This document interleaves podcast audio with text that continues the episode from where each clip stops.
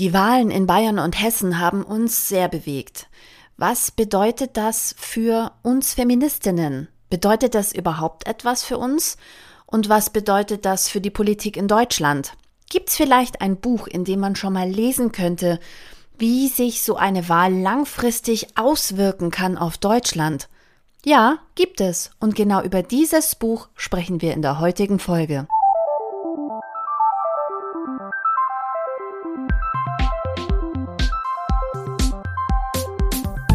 Die Leserinnen. Der Podcast über feministische Bücher mit Barbara Christina und Christina Barbara.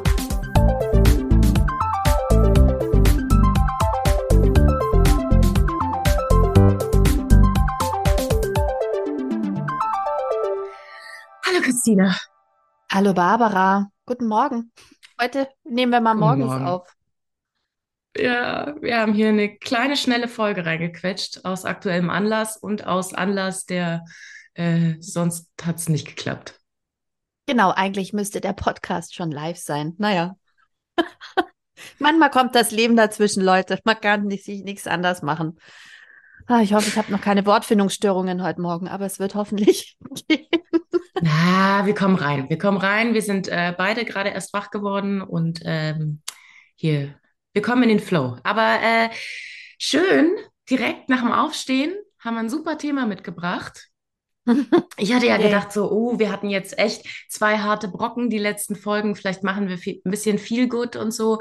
Aber dann ist, äh, ist, ist die Welt dazwischen gekommen und irgendwie ist viel gut, fühlt sich nicht gut an. Genau, es waren die Und Wahlen. deswegen hast du gleich, äh, es, es waren die Wahlen und es war das, was alles in Israel passiert ist.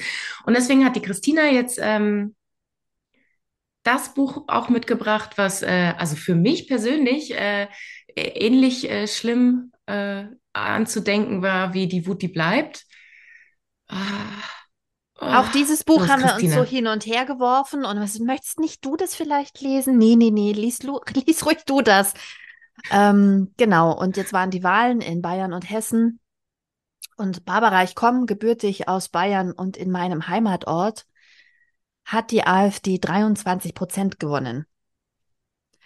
Und das hat mich echt sehr schockiert, weshalb ich gesagt habe, wir müssen dieses Buch vorziehen. Und zwar das Buch Wir doch nicht von Nora Burgard-Arp. Es ist erschienen im Katapult Verlag. Allein den sollte man unterstützen, dem geht es gerade nicht so gut. Es ist ein Roman Mhm. und er ist letztes Jahr 2022 schon erschienen. Und die Nora hat uns sogar angeschrieben und hat gesagt, ob sie uns das bitte schicken Ja. darf. Und wir so, ja klar. Und dann so, oh Gott, ich glaube, ich kann es nicht lesen. Aber da war ich ja auch gerade schwanger. Nee, da war ich noch nicht schwanger. Da war ich noch nicht Ja, ja, Warte mal, doch, nee, nein. Auf jeden Fall, also Ah. keine von uns konnte sich so richtig Thema, überwinden, oh, denn ja. das Also es ist Cover natürlich gut, ist- es ist total gut, es ist total gut, aber es, aber es geht einem halt so tief. genau. Ähm, und zwar ähm, ist auf dem Cover ein Kleiderbügel. Ja, genau, ein Kleiderbügel. Und ähm, man sieht einen Torso mit Armen, der sich, die Arme umarmen praktisch den Torso selbst. Ähm, und da drauf steht der Titel des Buchs. Und ähm, es ist schon das Cover beklemmend, finde ich. Und es geht um ähm, Abtreibung. Und es geht um eine Welt, in der eine Partei der AfD ähnlich an die Macht kommt. Und tatsächlich wurde die Autorin von der AfD inspiriert, sozusagen vom Wahlprogramm.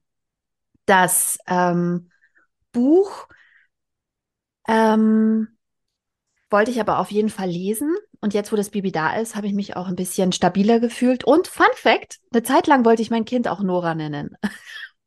aber es heißt nicht Nora. Aber es war knapp. Ah, das ist aber auch ein sehr schöner Name. Finde ich auch. Knapp, kurz. Ein sehr schöner Name. Gruß, Gruß geht raus an alle Noras. Und, und an die äh, Eltern von Noras. Genau, genau. Was muss man über die Autorin wissen, fragst du mich bestimmt. Ja, natürlich. Christina, bist du vorbereitet? Wahrscheinlich Natürlich.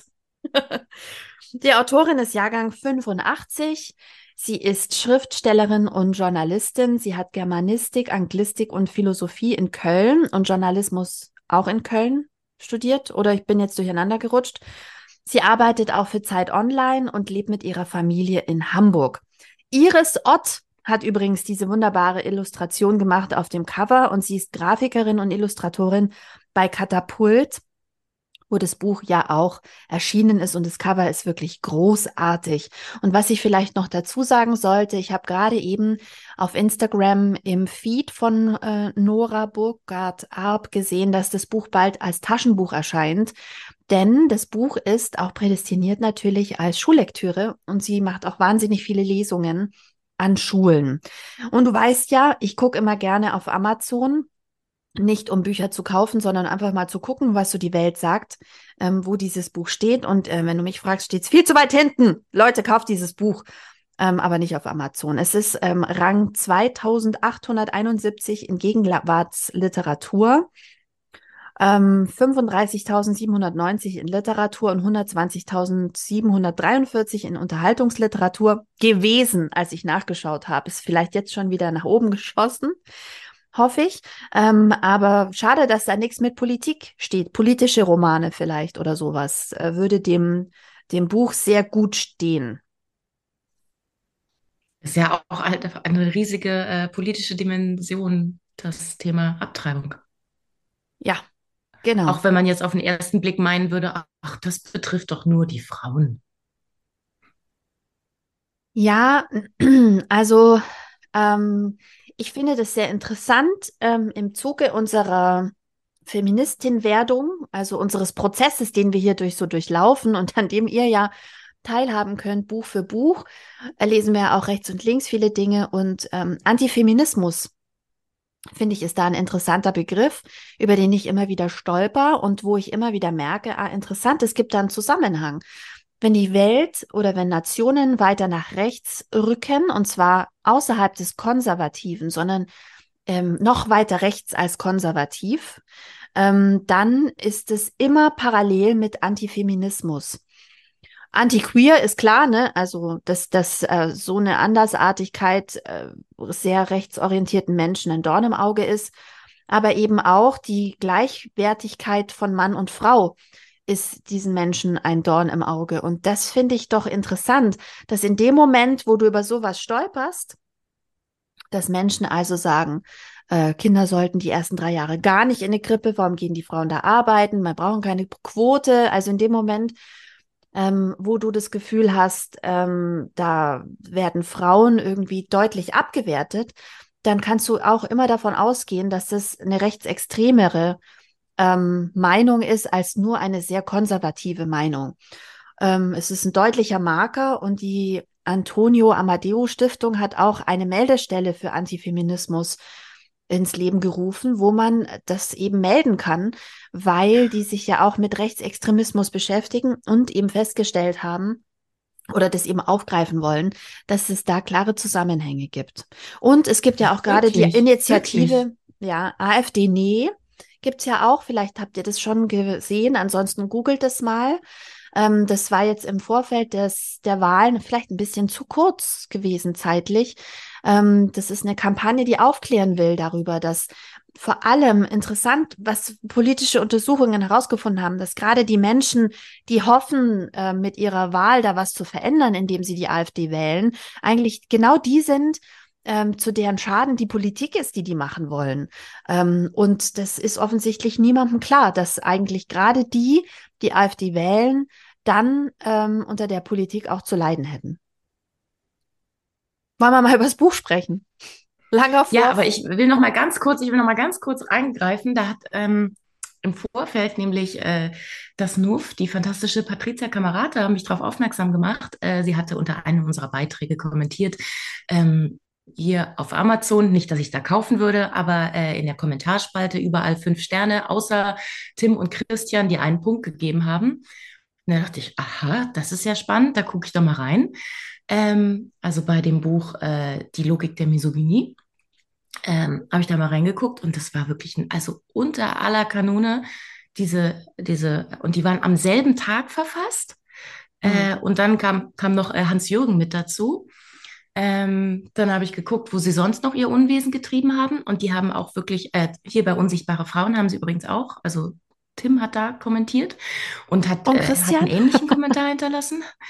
Nee, aber äh, und darf man das so sagen? Bei Hans-Jürgen habe ich dann mal in die, äh, in die Liste geguckt, was der so alles kommentiert. Da war auch echt ganz schön darkes Sexspielzeug.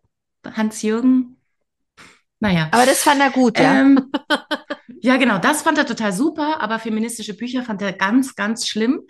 Ähm, und dann habe ich gedacht, so, das ist ja auch, äh, das ist ja auch eine Methode, so schlecht zu kommen, also die, die Bewertung so schlecht zu machen, dass dann feministische Bücher wieder runtergeratet werden.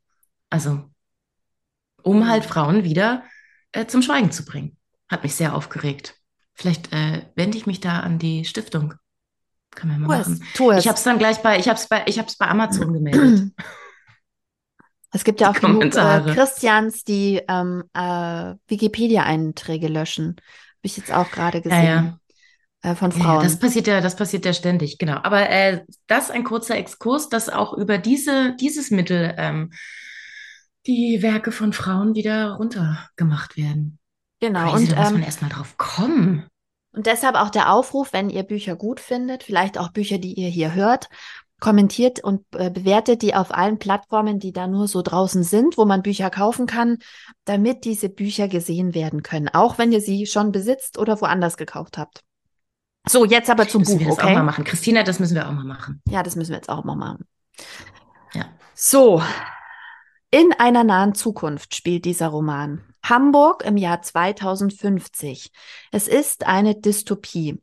Mathilda ist Ende 30, sie ist verheiratet mit ihrer Jugendliebe Finn und sie lebt in einer Diktatur. Die SFDD kontrolliert Deutschland. Und ähm, die ähm, Nora Burgdag, Burg, Burgard kam eben auf die Idee zu dieser Partei und zu diesem Buch, als sie das AfD-Programm gelesen hat. Und das Ganze ist deshalb umso beklemmender. Und es ist auch deshalb so beklemmend, Barbara, weil das ist die Geschichte unserer Kinder. Weil ähm, wenn in 2050, jetzt können wir mal nachrechnen, da bin ich 71 Jahre alt und meine Kinder sind 38, 31 und 27 Jahre alt. Das ist die Geschichte meiner Kinder. Ich habe zwei Töchter. Das könnte auch mein Sohn sein, der fanatisch wird und ähm, findet nämlich im Roman, der büffelt im Abi noch die Geschichte der Partei, ähm, um darüber irgendwie eine Prüfung zu schreiben und ist auch einer, der von diesem System extrem profitiert und deshalb auch extrem mitläuft. Und ähm, die Mädchen, das könnte mein Mädchen sein, meine Tochter, die sich einfach verliebt in diesen Finn. Ja, Mathilda verliebt sich in Finn und, ähm, und auch in das, was sie als Paar sind. Das kennen wir alle, dass man dann viele Dinge ausblendet und sie wird ganz extrem eben zur Mitläuferin, die erst, als es fast schon zu spät ist, merkt, was da eigentlich schief läuft. Und zwar in dem Moment, wo sie ungewollt schwanger wird. Ähm, was ich ganz interessant finde, ist, ähm, dass ähm, sie eben viele Dinge, also auch Technologie mit eingebunden hat ähm, und damit das Buch schon auch ein bisschen ins Jetzt rückt. Also zum Beispiel Haustüren öffnet man mit Handys, überall sind so Partei-Apps und Kontroll-Apps auch installiert.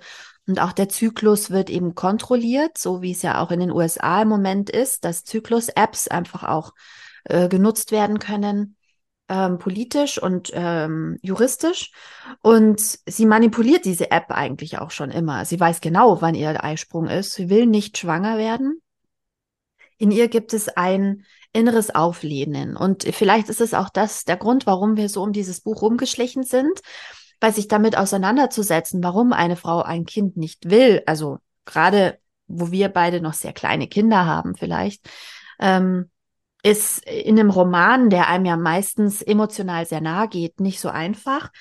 Aber ich finde, dass ähm, man ihre Gefühle sehr, sehr gut nachvollziehen kann in diesem Buch. Und es ist dieser Nora ähm, sehr gut gelungen, ähm, das nachvollziehbar zu machen. Ähm, warum sie kein Kind möchte, obwohl sie Finn liebt, obwohl alle ihre Freundinnen Kinder haben, obwohl sie sonst nichts zu tun hat. Sie hat studiert, sie darf keinen Beruf mehr ausüben, sie wurde da Oh praktisch Gott. Das, sie hat noch fertig Oh. studieren können und dann ähm, hieß es, na ja, es gibt viele Anreizprogramme, zu Hause zu bleiben. Und dann gab es auf einmal auch so Regeln, dass zum Beispiel auch Gartenarbeit jetzt Frauenarbeit ist. Und ähm, das ist alles sehr, sehr beklemmend. Aber sie schreibt eben in Aber dem das klingt Buch ja schon auch Mathilda, so wie, wie Handmaid's Tale. Absolut, dass du sagst, das ist meine nächste Notiz hier. Es ist absolut, es ist nicht so extrem. Also in Handmaid's Tale ist ja gerade die sexuelle Ausbeutung der Frauen noch mal viel Mhm. massiver. Da geht sie echt so drei, vier Schritte weiter. In, ähm, aber dieser nicht, Anfang, der Anfang, wo es so kippt, so, Ja. wo dann halt auch plötzlich Stückchen für Stückchen die Frauen aus dem öffentlichen Leben aussortiert werden. Genau, also in diesem Fall ist es so, dass es Anreizprogramme gibt, dass also ähm, du, ähm, dass du da, dass es keine Quoten mehr gibt, dass du ähm, Anreize bekommst, nicht zu arbeiten und dann die Frauen eben zu Hause bleiben und dann irgendwann brauchst du diese Anreizprogramme nicht mehr, weil dann sind eh alle zu Hause. Und außerdem wird eben extrem gefördert, Kinder zu bekommen in diesem System. Und es gibt da so Frauenstammtische und dann gibt's da auch so eine Leiterin und die ist aber schon so ein bisschen Controletti. Ähm, die ist also schon da auch ähm, positioniert als Kontrollinstanz und die kommt dann auch auf dich zu im Zweifel und sagt so, hey, ist diesen Monat wieder nicht geklappt, trinkst du denn auch die Tees, die ich dir empfohlen habe? Also jetzt probieren wir es ja alle schon so lange hier mit dir. Dann werde ich dir jetzt mal eine Überweisung zum Arzt ausstellen. Also ich schicke deinem Mann dann auch eine Nachricht, dass wir das besprochen haben. So. Und ähm, Okay. Aber nochmal ein ganz kurzer, ganz kurzer Einhaker, äh, nämlich die, äh, wenn man halt diese Anreize schafft, dass Frauen immer mehr, immer weiter aus, also das ist ja so, so eine Sogwirkung und irgendwann ist es ja dann auch so, dass ähm, wir brauchen uns ja auch als Repräsentanz und wir brauchen uns, weil wenn du die einzige Frau im Büro bist, dann ist halt auch scheiße. So, du brauchst Ja. halt eine kritische Masse, um dich wohlzufühlen. Ansonsten bist du halt immer diese, nur dieses eine Wesen. So, und das haben wir ja auch an verschiedenen Punkten unseres Lebens gehabt, dass es halt einfach eine wahnsinnig unschöne Situation ist, die sehr, sehr viel Kraft kostet. Da sind wir Ja. gar nicht so weit weg von. Ja, und sind wir nicht, also hatten wir nicht auch eben noch das Thema Pygmy Girls?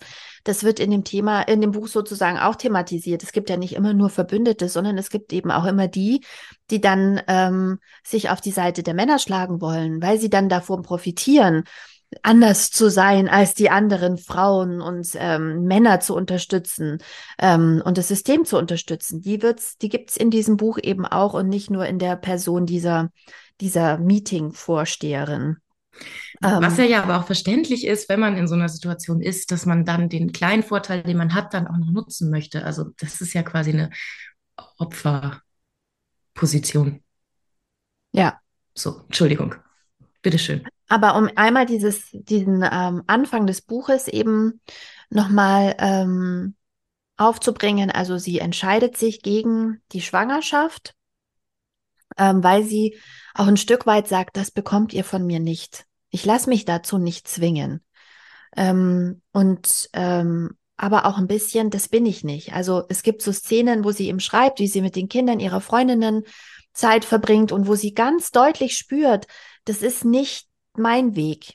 Das bin ich nicht. Ich bin keine Mutter. Und sie beschreibt es so schön, dass du in allem Mathilda unterstützen kannst. Also sie ist wirklich so klar und aufgeräumt als Person und so deutlich, dass man am Ende wirklich sagt, nein, das muss niemand. Also wenn du, wenn du sagst, das ist, das ist nicht für dich, das ist nicht deine Entscheidung hier, du musst ja deinen Weg gehen. Also du kannst, es ist absolut nachvollziehbar beschrieben und deshalb vielleicht auch gerade eben für junge Menschen, die das vielleicht in der Schule lesen, sehr, eine sehr gute Lektüre, eben auch für Jungs. Ähm, weil, wie gesagt, wir sprechen ja oft drüber. Es wäre so wichtig, dass eben auch Jungs mal über die Lebenssituationen von Frauen, von Mädchen lesen.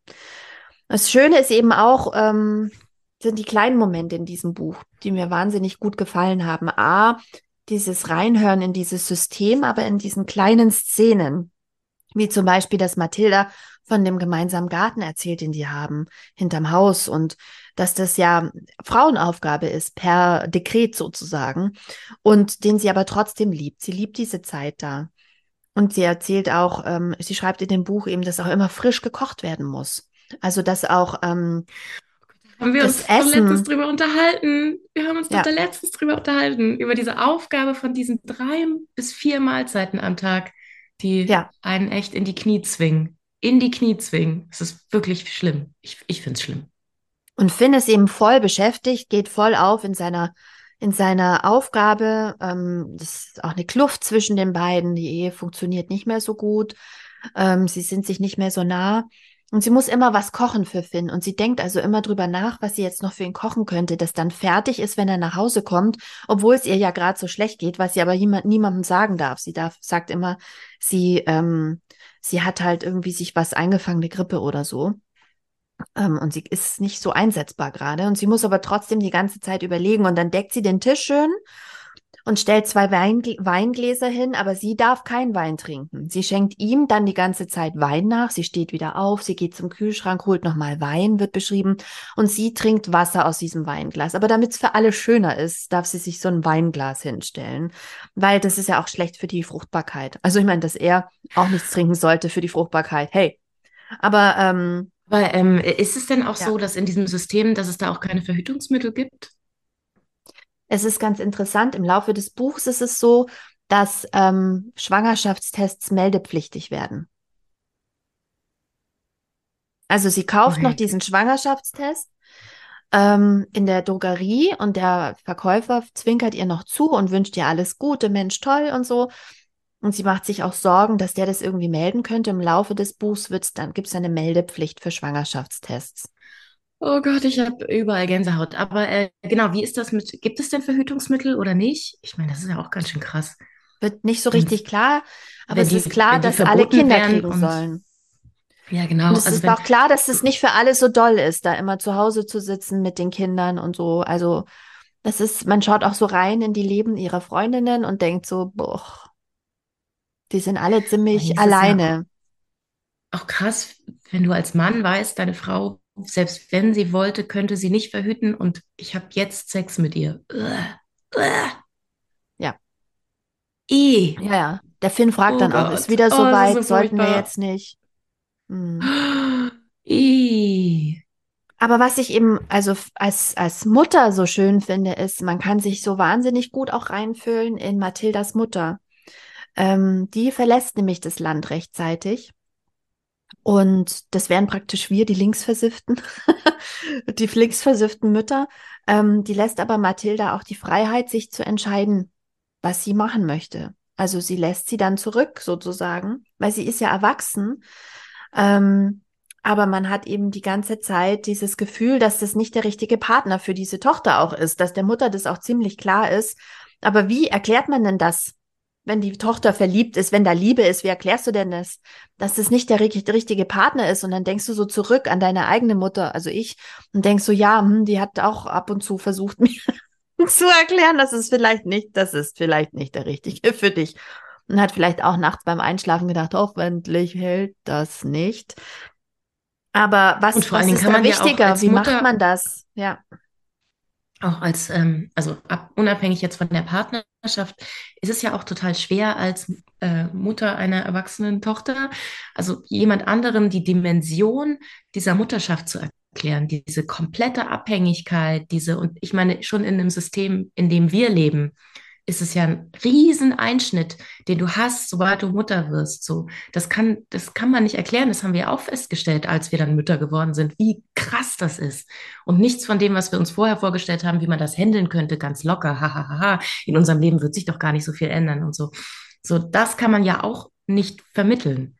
Und äh, das kann man dann wahrscheinlich auch als Mutter nicht vermitteln in, an eine Tochter, die in so einem in so einer Diktatur lebt. In, also das ist ja dann nochmal potenziert krasser, wie, wie sehr du da nie wieder rauskommen wirst. Ja, wobei da musst du ja dann eher so die, ähm, die Nazi-Erziehungsmethoden auch ein bisschen mitchanneln, Barbara.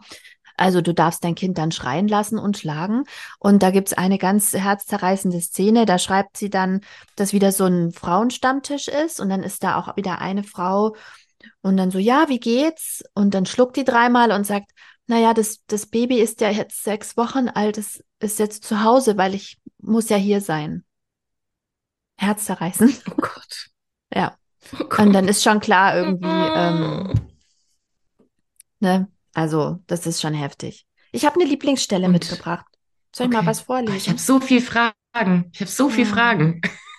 Muss ich vielleicht mal lesen, das Buch. Du, ja, Ah, also ich, ich, ich habe jetzt schon, ich habe jetzt schon, wenn du mir nur davon erzählst, habe ich Tränen in den Augen, weil es so nah geht und weil es so furchtbar ist und weil es halt auch gar nicht so weit weg ist und weil es all diese Punkte berührt, dadurch, dass es das ins Extreme steigert, mit denen wir so kämpfen. ja, Diese Stelle. Lesestelle. Seite 65 in meinem Buch. Ich habe mir ein Sensibelchen geangelt, sagt Mathilda zu ihrer Mutter, als Finn sie das erste Mal zu Hause besuchte. Naja, also ein Sensibelchen ist der ja nun nicht wirklich, sagt Julia, nachdem sie Finn zum Bahnhof gebracht hatten, damit er den letzten Zug nach Hause nehmen konnte. Sie liefen zurück zu ihrer Wohnung. Julia hat- hatte ihren Arm um die Schultern ihrer Tochter gelegt. Mathilda wurde wütend. Sie hasste es, dass ihre Mutter ständig und überall ihre Meinung kundtun musste. Sie war verliebt und absolut sicher, dass Finn gut für sie war. Dass ihre Mutter wieder mal etwas auszusetzen hatte, brachte sie in Rage. Sie, sie schüttelte Julias Arm ab. Hä? Wieso das denn? Äh, nee, wieso denn nicht? fauchte sie. Julia blieb stehen. Dass sie verletzt war, konnte Mathilda in ihrem Gesicht lesen. Aber es war ihr egal. Sie wollte sie verletzen. Denn sie hatte ihr ja auch wehgetan. Na, fällt dir nichts mehr ein? Fra fragte sie scharf und lief zügig weiter. Und können wir vielleicht mal weitergehen? Ich will nach Hause. Ihre Mutter folgte ihr zögerlich und schwieg. Hallo, keifte Mathilda. Ich hab dich was gefragt. Nicht in diesem Ton, Mathilda. Sie keifte nicht zurück, im Gegenteil, sie flüsterte fast. Aber willst du wirklich hören, was ich sagen möchte oder lieber nicht? Ich habe das Gefühl, dass du es eigentlich nicht hören willst. Doch, ja, will ich, antwortete Mathilda. Ihr Ton war unerträglich scharf und eigentlich meinte sie, nein, will ich nicht, bitte nicht. Zunächst einmal wählen seine Eltern LFD, setzte Julia weiter an. Dass mich das stört, sollte dich nicht wundern. Mich wundert aber ehrlich gesagt, dass es dich nicht stört. Sie sah ihre Tochter fragend von der Seite an. Als wäre das noch ein Skandal, rief Mathilda, ohne, ohne sie anzusehen. Wenn ich mich da bei jedem darüber aufregen würde, hätte ich doch gar keine Freunde. Doch, es gibt genug, die anders denken, unterbrach Julia sie. Aber das sind eben andere Menschen, andere junge Leute. Wenn du sie dir wenigstens mal angucken würdest, vielleicht andere Freundschaften knöpf knüpfen würdest. Es gibt sie, andere Mädchen und auch andere Jungen, andere Männer. Aber wenn du so weitermachst machst wie jetzt, werden diese Männer in die, deinem Leben keine Rolle spielen. Nicht heute, nicht morgen, niemals. Mathilda tat, als hätte sie ihren Einwurf nicht gehört. Sie ärgerte sich einmal mehr über Julias Melodramatik und redete aufgebracht weiter. Es gibt echt Wichtigeres als Politik. Ich will nicht immer darüber reden, das alles interessiert uns sowieso nicht. Ihr Erwachsenen zwingt uns ja, äh, zwingt uns es ja auf. Was soll es bitte derzeit Wichtigeres geben? Und dass es dich nicht interessiert, glaube ich dir nicht, sagte Julia trocken. Doch, ist aber so, antwortete Mathilda, ohne zu wissen, ob sie wirklich glaubte, was dieser sagte. Aber sie wollte Julia provozieren. Sie wollte ihr weiter wehtun. Und so ist es mir fast, ist mir fast Herz zersprungen, wenn du dir das anhörst. Also, ähm, wir haben diesen Ton jetzt schon zu Hause. Aber ähm, klar, wie willst du jemandem erklären, was da falsch läuft? Und das ist ja jetzt auch so, dass wir uns auf der höheren Ebene schwer tun, Wege zu finden, die zu überzeugen, die denken, die AfD wäre eine gute Wahl. Die SFD, übrigens kurze Ja. Anmerkung, ist eine Vor, ähm, Vorpartei, also eine, die erste Partei und Mhm. dann gründen die sich nochmal um in die, wie heißen die, SFDD. Also Auflösung, Neupartei, noch krasser. Also das ist ein gängiger politischer Prozess auch. Und ähm, in dem Buch steht da einfach so viel, ne? Also da steht dieses, ähm, diese zwischenmenschliche Ebene. Ich weiß, da läuft was schief in meiner Beziehung. Wie wichtig ist mir Politik in einer Beziehung? Also ähm, ist mir wichtig, welche Partei mein Partner wählt? Oder sage ich, ach komm, der ist halt ein bisschen konservativer. Also wie weit geht man da mit der Ähnlichkeit auseinander, wenn man sich einen Partner sucht? Ähm, da ist dieses, diese Mutter-Tochter-Beziehung. Wie erkläre ich meinem Kind, meinem erwachsenen Kind, fast erwachsenen Kind in dem Fall, dass da was falsch läuft? Ähm, und da sind so viele kleine Sachen auch drin. Es ist großartig. Es ist so großartig, das Buch, weil sie nämlich zum Beispiel auch schreibt, Finns Eltern haben Geld. Und es ist geerbtes Geld, weil ähm, in Hamburg 2050 hast du nur noch Vermögen, wenn du Vermögen erben kannst. Das ist ja auch genau das, wohin wir gerade steuern, dass also alle anderen werden kein Vermögen mehr aufbauen können. Unsere Kinder können kein Vermögen mehr aufbauen, sondern ähm, nur noch, wenn du, wenn du erben kannst. Und natürlich gibt es auch krasse Szenen, extreme Szenen, was mit, mit äh, Widerstand passiert dann in diesem System.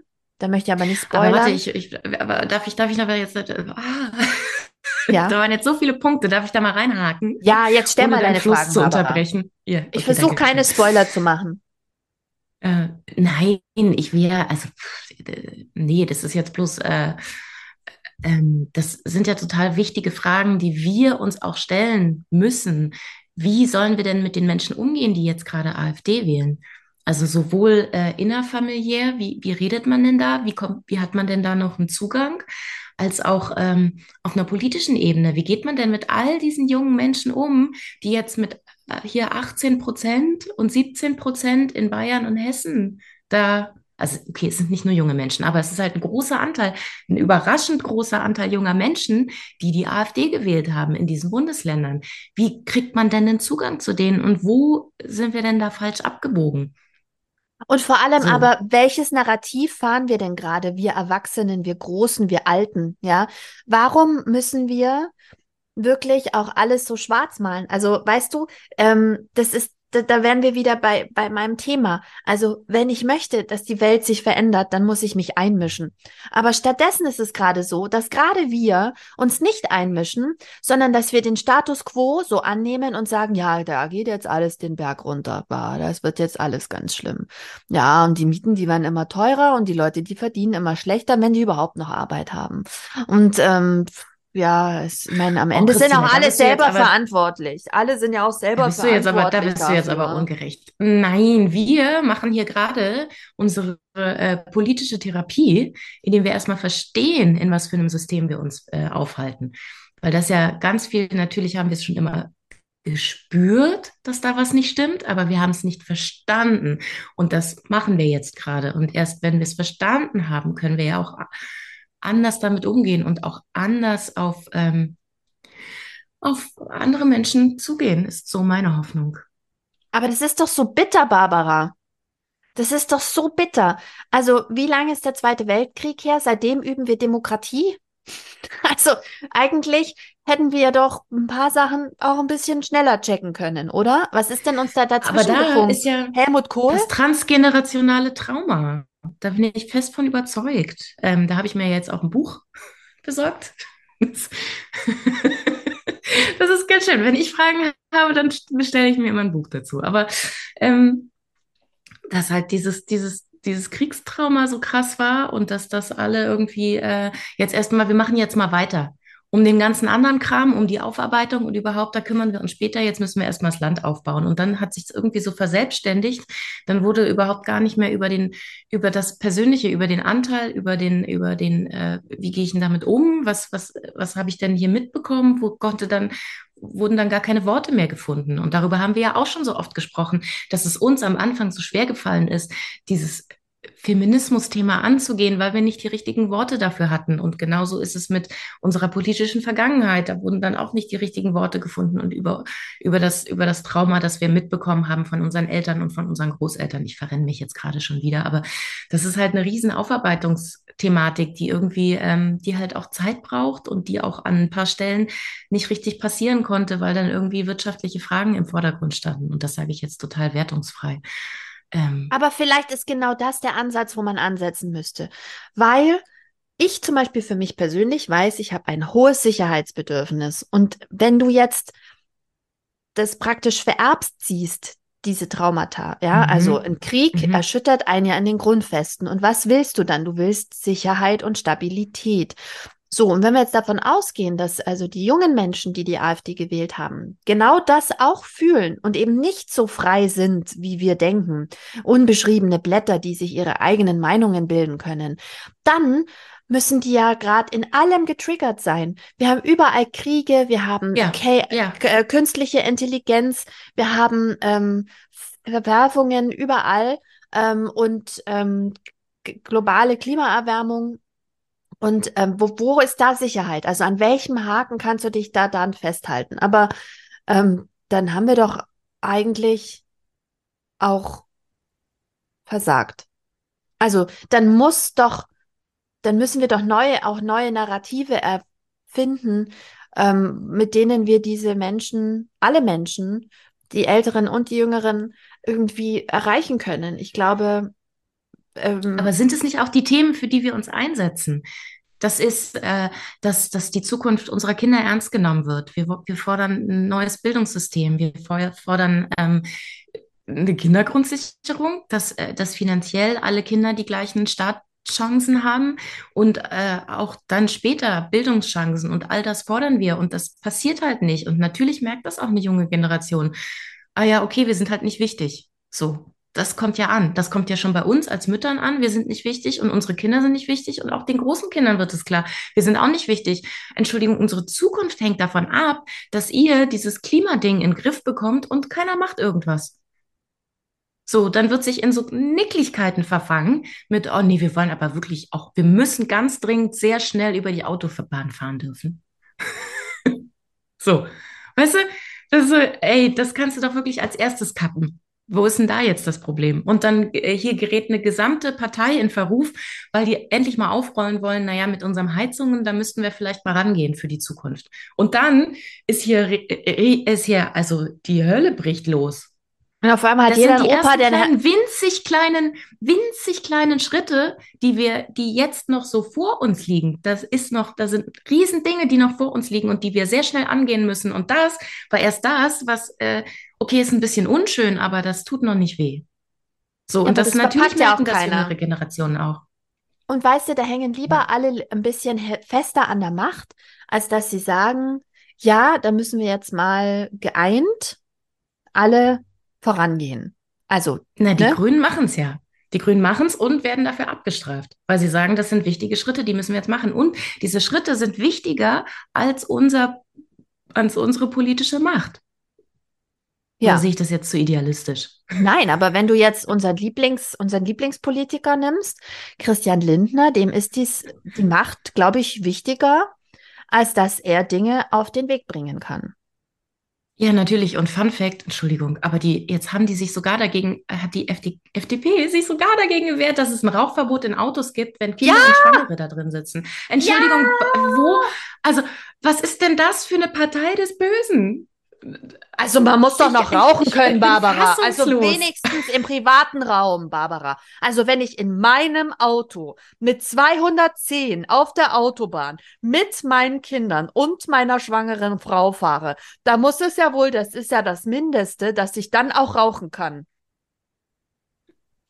Inwieweit möchtest du noch meine Freiheit, meine Freiheit beschränken? Ja? Ja, also, morgens muss ich ja sowieso dann auch immer länger an der Ampel stehen, weil sich da wieder irgendwelche Leute festgeklebt haben. Ja, ja, aber es ruckelt. Wenn ich da in meinem Auto sitze. Das ruckelt, das machen eh, sobald machen das, macht es niemand mehr mit dem Rauchen und so. Oh. Entschuldigung, wir verrennen uns in zu viel Ironie. Ähm, Lass uns nochmal zurück zu dem Buch kommen.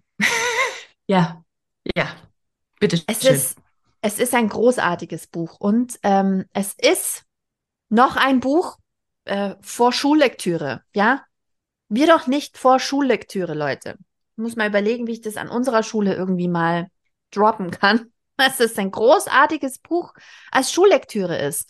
Das ist so ein bisschen, wie wir früher immer als Hitler das rosa Kaninchenstahl gelesen haben. Ähm, weil es einen Blick in die Zukunft wirft. Ähm, zugänglich, also so, dass du, äh, dass du da ähm, dich wiederfinden kannst und ähm, Ich hätte mir sogar manchmal noch mehr Details gewünscht über das Leben in der Diktatur, aber ich glaube, da wäre ihr viel eingefallen, aber dann hätte die Story so ein bisschen drunter gelitten. Dann wird es irgendwie so ein Beschreibungsroman, wo man, wo man irgendwie nur noch erklärt, ähm, wie man Fahrschein löst in der Diktatur oder sowas. Also, ne, das ist natürlich nicht so wichtig, sondern es sind die, die, die Rahmenbedingungen und die werden ziemlich deutlich. Und ähm, das ist schon ähm, harter Tobak und wie du sagst, es erinnert mich sehr stark an Margaret Atwood, was ein absolutes äh, Qualitätsprädikat ist, das man hier auch aussprechen darf. Über das Buch haben wir übrigens auch noch nie gesprochen. Nehmen wir das so als, als äh, gegeben hin, dass das alle kennen? Können wir, können wir mal so ein, können wir mal so eine kleine Folge machen? So Bücher, die ich auch noch gut finde. Machen wir so eine Schnell-Schnell-Folge. Bücher, die man gelesen haben muss äh, ob ich da so viele habe, aber ich habe so ein paar, wo ich denke, auch wenn wir jetzt da so eine ganze Folge, aber ja doch, ich habe beide Teile gelesen von, von die ähm, The Handmaid's Tale. Vielleicht können wir über beide in einer. Naja, egal. Okay. Ich mit meinen Romanen wieder, Barbara. Und ich mit meinen Sachbüchern. Da gibt es auch so viele. Und ähm, was halt so krass ist und was sie wirklich wahnsinnig gut ähm, beschreibt, ist die Beklemmung, die Unfreiheit. Die Unfreiheit. Mhm. Wir machen uns viel zu selten Gedanken darüber, wie frei wir eigentlich sind. Ähm, ich habe eine Deutsch-Tandempartnerin mal gehabt aus Syrien. Und die Gespräche mit ihr waren wahnsinnig gut. Erstens, weil ich dachte, warum denkst du, dass du noch einen Tandempartner brauchst oder eine Tandempartnerin? Weil die konnte wahnsinnig gut Deutsch. Und ähm, gleichzeitig haben wir viel über Freiheit gesprochen und ähm, sie hat mir wirklich äh, einige Dinge sehr viel schlauer erklären können, eben aus der Draußensicht und aus, aus, der, aus, dem, aus der Sicht aus anderen Gegebenheiten.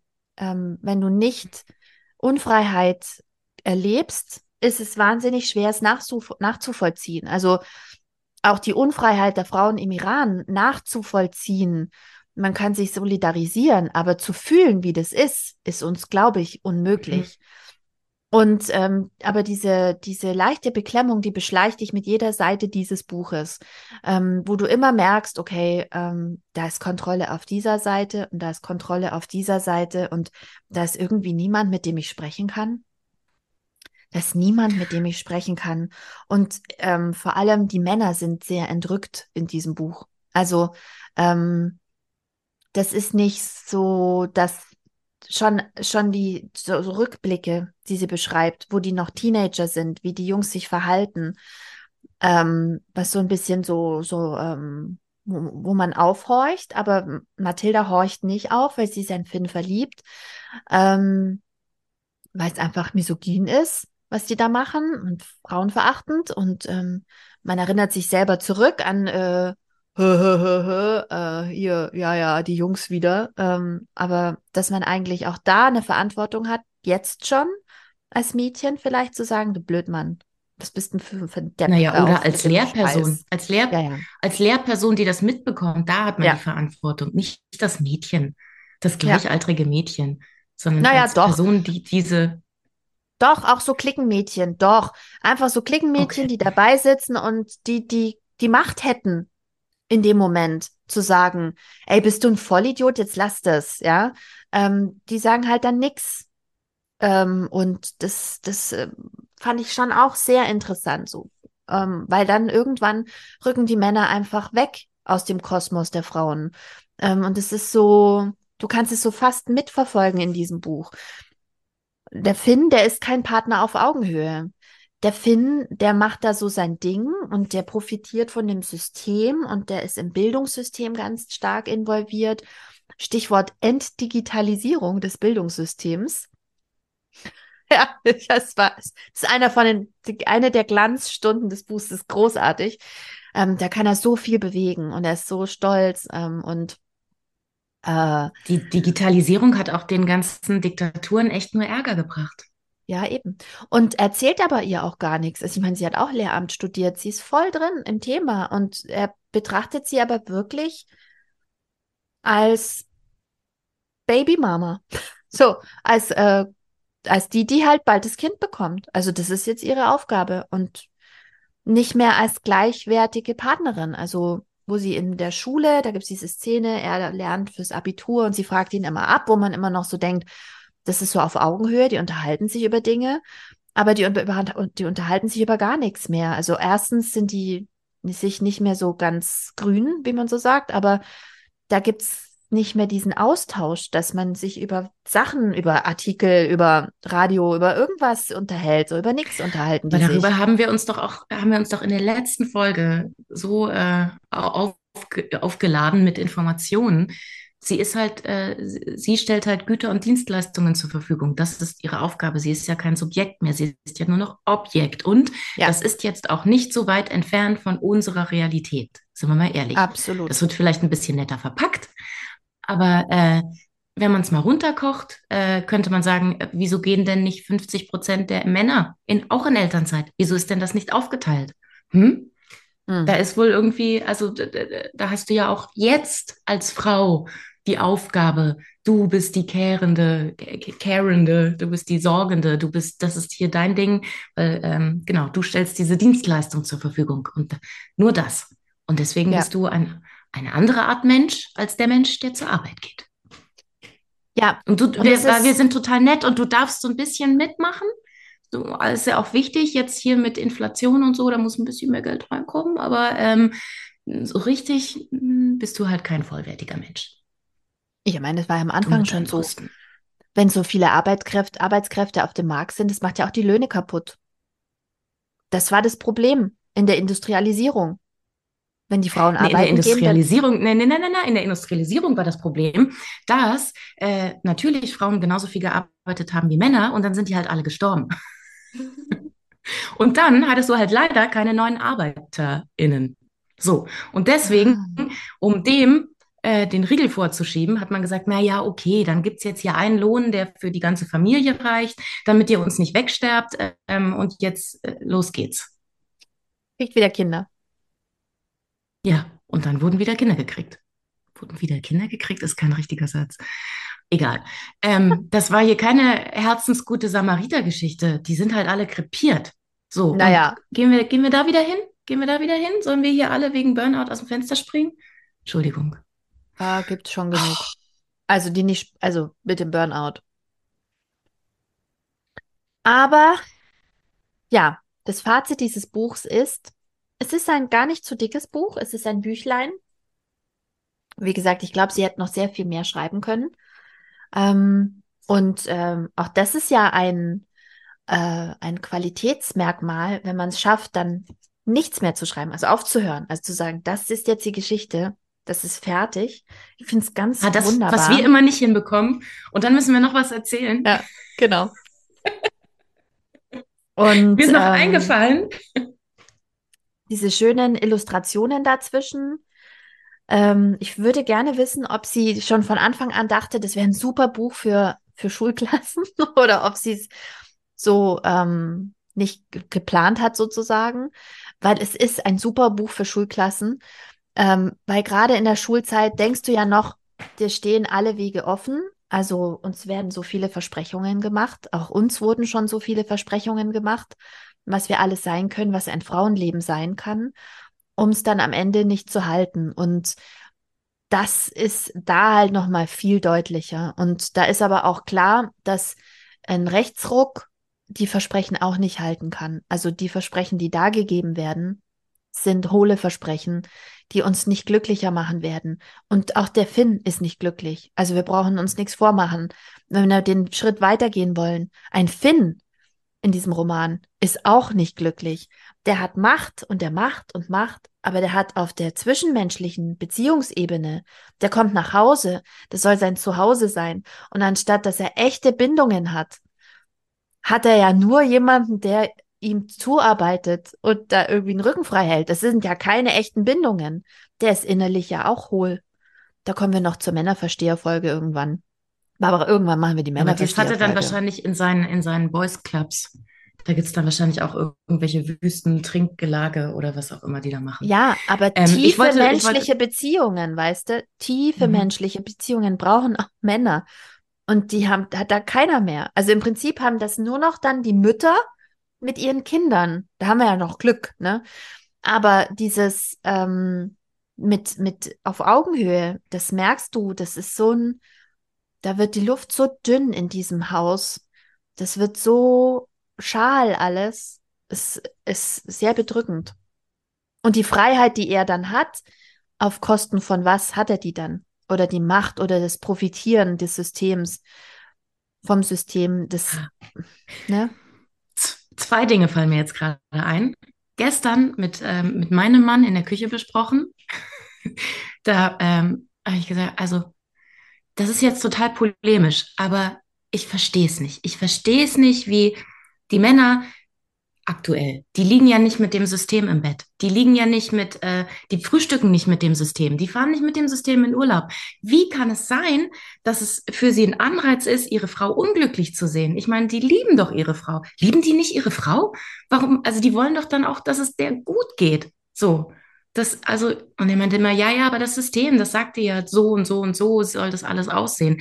Wie, äh, so, dann, dann richtest du dich halt danach. Und ich so, ja, aber im alltäglichen Umgang hast du ja viel mehr Umgang mit deiner unglücklichen Partnerin, die, die diskriminiert wird, als mit der Welt da draußen oder nicht. Ah, so, Barbara, aber weißt du, da kann ich ein kleines Bonmot aus meiner ersten Ehe zum Besten geben äh, Achtung, Zitat, wenn du nicht mehr nörgeln würdest, dann wäre doch alles gut. Ja. Gut. Dann wäre ja, doch alles ja, ja, gut. Ich weiß, ich das weiß, liegt ja nicht weiß, an den Männern. Ja auch, das läuft. ist ja nur deine Unzufriedenheit. Und es gibt überhaupt gar keinen Grund, unzufrieden zu sein, Barbara. Warum bist du ich denn weiß unzufrieden? ja, wie es läuft. Und ich kenne ja auch all die Argumente. Ich sage ja bloß, wenn man jemanden wirklich lieben würde, dann würde man doch auch wollen, dass es dem gut geht dass der ja, nicht aber, unglücklich ist. Na egal. Ja, aber da kommen wir wieder und da, da, da müssen wir in der Männerversteherfolge ausführlich drüber sprechen, Barbara. Und deshalb habe ich auch gesagt, die Männerversteherfolge muss nach der vererbte Traumata-Folge kommen. Denn mhm. wenn ich keinen intellektuellen Zugang zu meinen Gefühlen habe, also ich spreche Männern ja nicht ab, dass sie nicht fühlen können, aber es wird den Männern ja abdressiert, ähm, Zugang zu ihrem Innenleben zu haben, ja, ähm, im Mann werden, muss ja hart sein und keine Memme. Ähm, wenn es dir abtrainiert wird ähm, und du keinen Zugang zu deinen Gefühlen hast, wie viel Zugang hast du dann zu Empathie und was hat das für Bedeutung ähm, in der Welt? Also, ne? Also, wenn ich nicht, wenn ich nicht meine eigenen Gefühle schon irgendwie intellektuell überreißen kann, wie soll ich denn dann die Gefühlswelt meiner Partnerin intellektuell überreißen oder meiner Kinder oder Menschen, die in einem, die Gefühlswelt von Menschen, die in einem anderen Land leben? Ja, du hast recht. Und das ist furchtbar deprimierend. Das ist so furchtbar deprimierend. Und deswegen möchte ich jetzt äh, der zweite Punkt, den ich noch anbringen wollte, der hoffentlich äh, jetzt äh, ein, ein positives, äh, einen positiven Ausklang äh, unserer Folge äh, erzeugen wird. Jetzt halte ich fest. Als du nämlich dir äh, mehrmals gesagt hast, das müsste doch hier für, ähm, für Schulen, ist das eine super Literatur. Ähm, hier mit dem rosa Kaninchen, ja, ähm, haben wir ja immer versucht, äh, da emotional das nachvollziehen zu können, wie das ist mit, ähm, mit der Hitlerzeit, durch die unsere Großeltern gegangen ist. Aber was wirklich, was ich glaube, wirklich Veränderung gebracht hat, war doch, dass wir alle dieses Buch lesen mussten. Ähm, jetzt habe ich auch den Titel vergessen, das mit der Wolke, mit dieser Atom, Geschichte. Oh ja. Wie hieß denn das nochmal? Die letzten Kinder von Schevenborn. Und die Wolke gibt es auch. Es gibt zwei Bücher. Die Wolke, die Wolke, genau, die Wolke. So. Und ich glaube, das hat unsere Generation und vielleicht auch so ein paar kurz vor uns so sehr geprägt, dass wir jetzt den Atomausstieg haben. So. Ja. Weil wir nachvollziehen konnten, was das für eine Vernichtung bedeuten kann und das, was für eine Angst das in uns alle installiert hat, dass das sogar dann schließlich eine politische Entscheidung wurde. Und ähm, Vielleicht funktioniert das ja so rum auch. Leute, schreibt Schulliteratur. Also legt's drauf an, dass ihr Schullektüre werden könnt. Und ich sage dabei, Frauen und non-binäre und queere Menschen, schreibt Schulliteratur. Männerliteratur gibt's genug. Aber äh, wir, brauchen, wir brauchen eine weite Weltsicht und wenn wir Veränderung wollen, dann können wir es auch durch Bücher schaffen. Ist das nicht ein wunderbares Schlusswort, Barbara? Ja, super, oder? Haben wir gut hingekriegt. Ja, Ich wünsche dir ein ganz schönes Restwochenende, Barbara. Ich hoffe, ich kann die Folge schnell hochladen. wir, wir einfach, einfach hoch. Entschuldigt, ähm, wenn da irgendwas noch drin ist, aber ich finde, wir haben echt sauber gesprochen. Es hat auch keiner geschrien hier, also Baby, Kinder. Hm. Oder hörst Läuft. du was? Okay, ich mache schnell das Cover. Alles klar. Also unsere, unsere kleine Grafik. Parallel. Also. Und dann geht's raus. An euch. Also Wir denken dann. an euch. Ciao. Tschüss.